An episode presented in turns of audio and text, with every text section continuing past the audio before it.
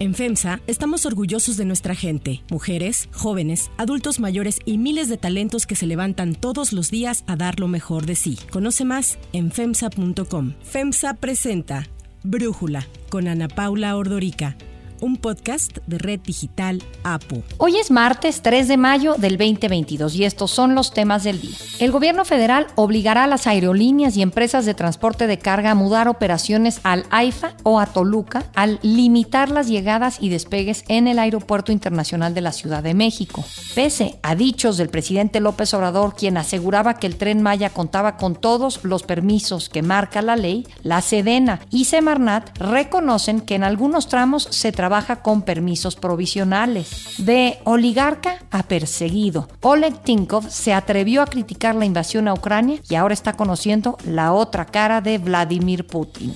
Pero antes vamos con el tema de profundidad sobre el lamentable accidente en la línea 12 del metro. Es una triste noticia. Hoy se cumple un año de la tragedia en la línea 12 del metro. Cuando la intersección Olivos-Tezonco colapsó, dejó 26 muertos, más de 100 heridos, decenas de afectaciones en casas y vialidades y hasta la fecha ningún responsable procesado. Los familiares exigen justicia, la misma justicia que prometieron hace un año las autoridades, empezando por la jefa de gobierno Claudia Sheinbaum. Lo más importante para nosotros es las víctimas y la justicia. El 30 de octubre del 2012 fue cuando se inauguró la línea dorada por el expresidente Felipe Calderón y Marcelo Ebrard, quien era jefe de gobierno de la Ciudad de México. La noche del accidente, Ebrard pidió que se investigaran las causas. Informó que él contribuiría en estas investigaciones si fuera necesario. establecer qué responsabilidades hay de quienes tengan responsabilidad y que se actúe en consecuencia, no importa quién sea. Enrique Orcasitas Manjarres, exdirector general del proyecto Metro del 2006 al 2012 e ingeniero responsable de la obra, argumentó que se entregó la línea 12 en perfectas condiciones y que el accidente no fue un error suyo, sino del poco mantenimiento que se le dio. El sucesor de Brad, Miguel Ángel Mancera, dijo que habían fallas en la línea 12 desde antes de la inauguración y tras el sismo del 2017 las cosas empeoraron. Vecinos reportaron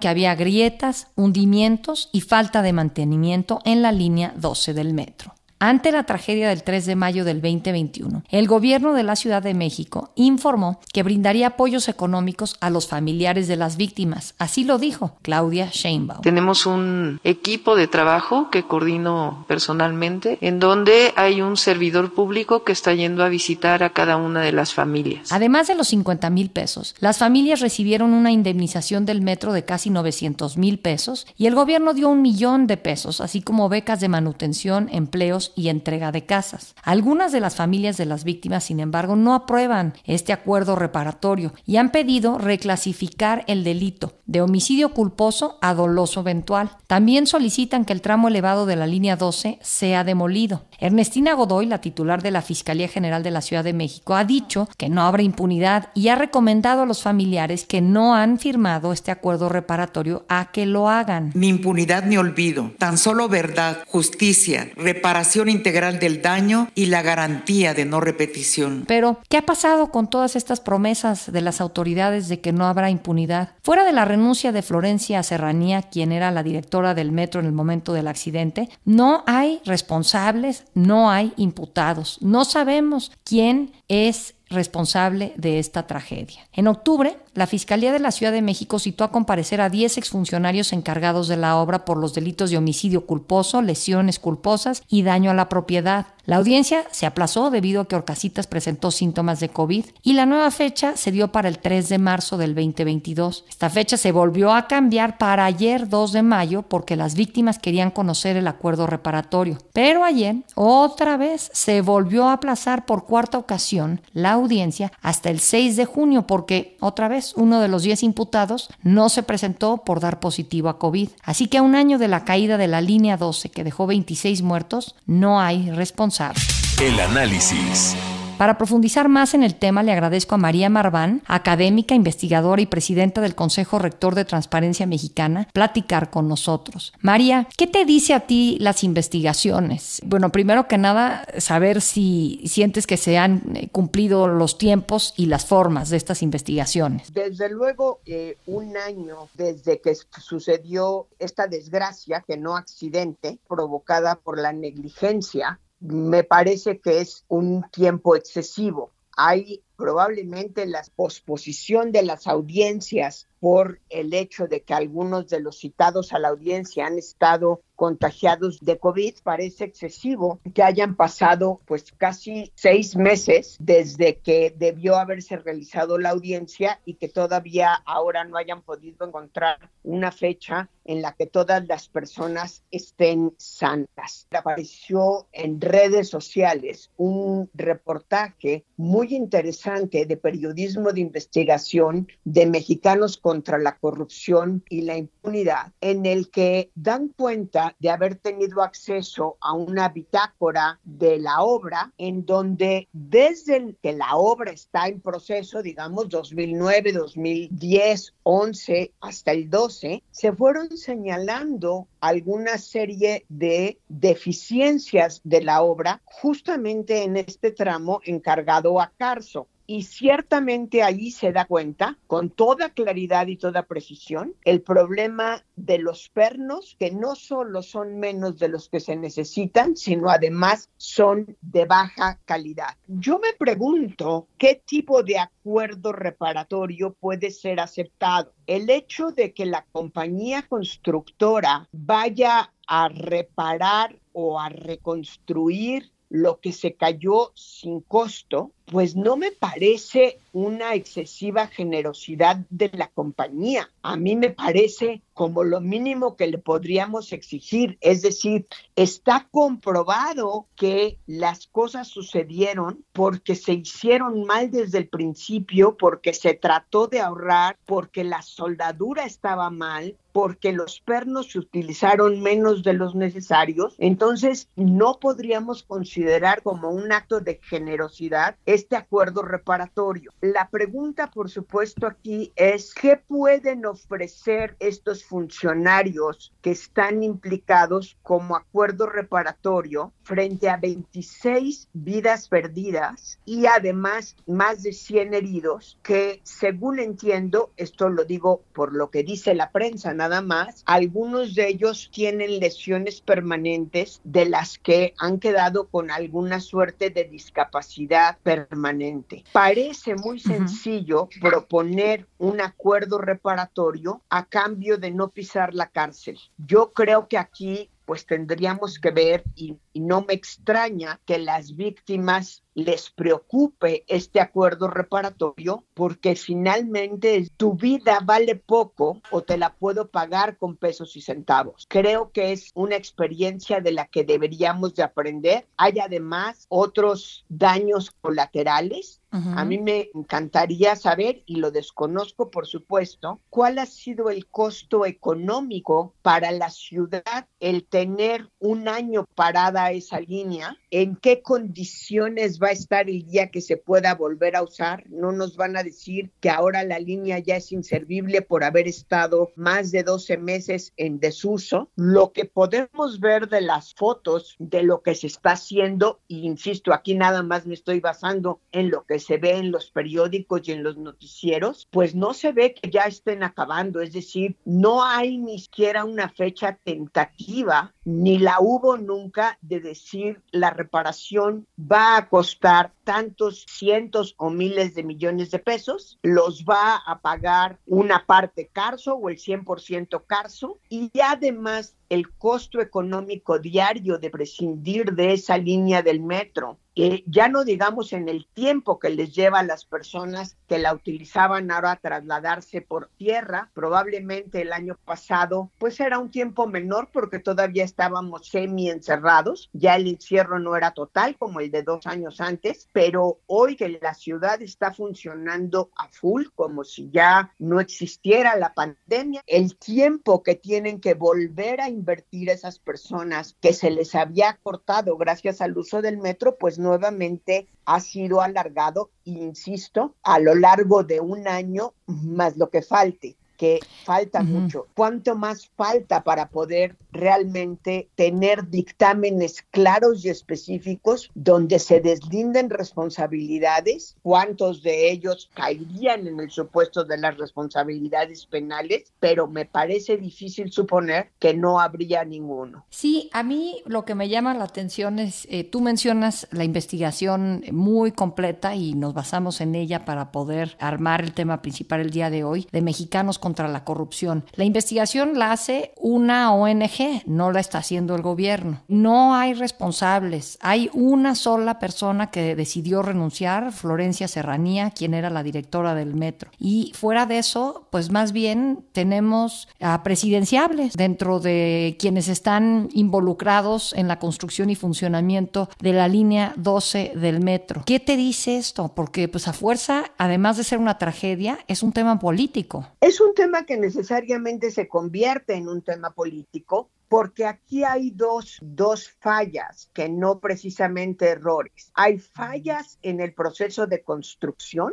y hay fallas también en el proceso de mantenimiento. Y creo que un buen peritaje, pues debería de poder dar cuenta de esto. Hay en el reportaje de Mexicanos contra la corrupción y la impunidad un detalle que no se nos debe pasar, la bitácora a la que tuvieron acceso, que hasta ahorita nadie ha negado su autenticidad, por supuesto tendrá que ser una prueba que se someta a los jueces y como bien dices, una ONG que hace periodismo de investigación, ella presume que es auténtica y el juez tendrá que determinar si así lo es. Esa bitácora se había perdido. Cuando empezaron los reportes de la compañía que debía supervisar a Carso, de pronto mágicamente un día desapareció esa bitácora, pudieron reconstruir buena parte de la misma y seguir agregando estos reportajes donde hay fallas en las traves, donde hay fallas en los pernos, donde hay claramente dolo o podemos intuir el dolo a la hora que fueron trucadas una serie de fotografías para fingir que se estaba corrigiendo lo que en realidad no se había corregido. Creo que ahí tenemos una evidencia y ahorita me dices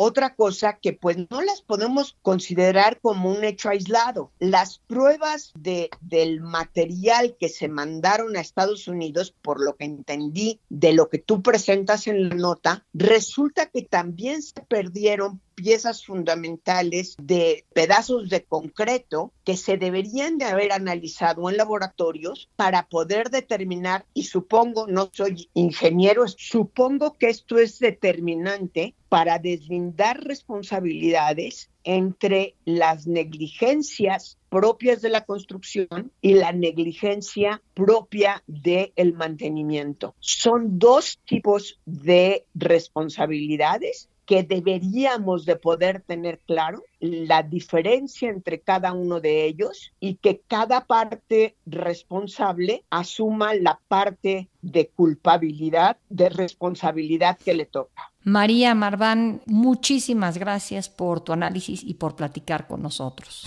Si te gusta escuchar Brújula, te invitamos a que te suscribas en tu aplicación favorita o que descargues la aplicación Apo Digital. Es totalmente gratis y si te suscribes será más fácil para ti escucharnos. Además, nos puedes dejar un comentario o calificar el podcast para que sigamos creciendo y mejorando para ti.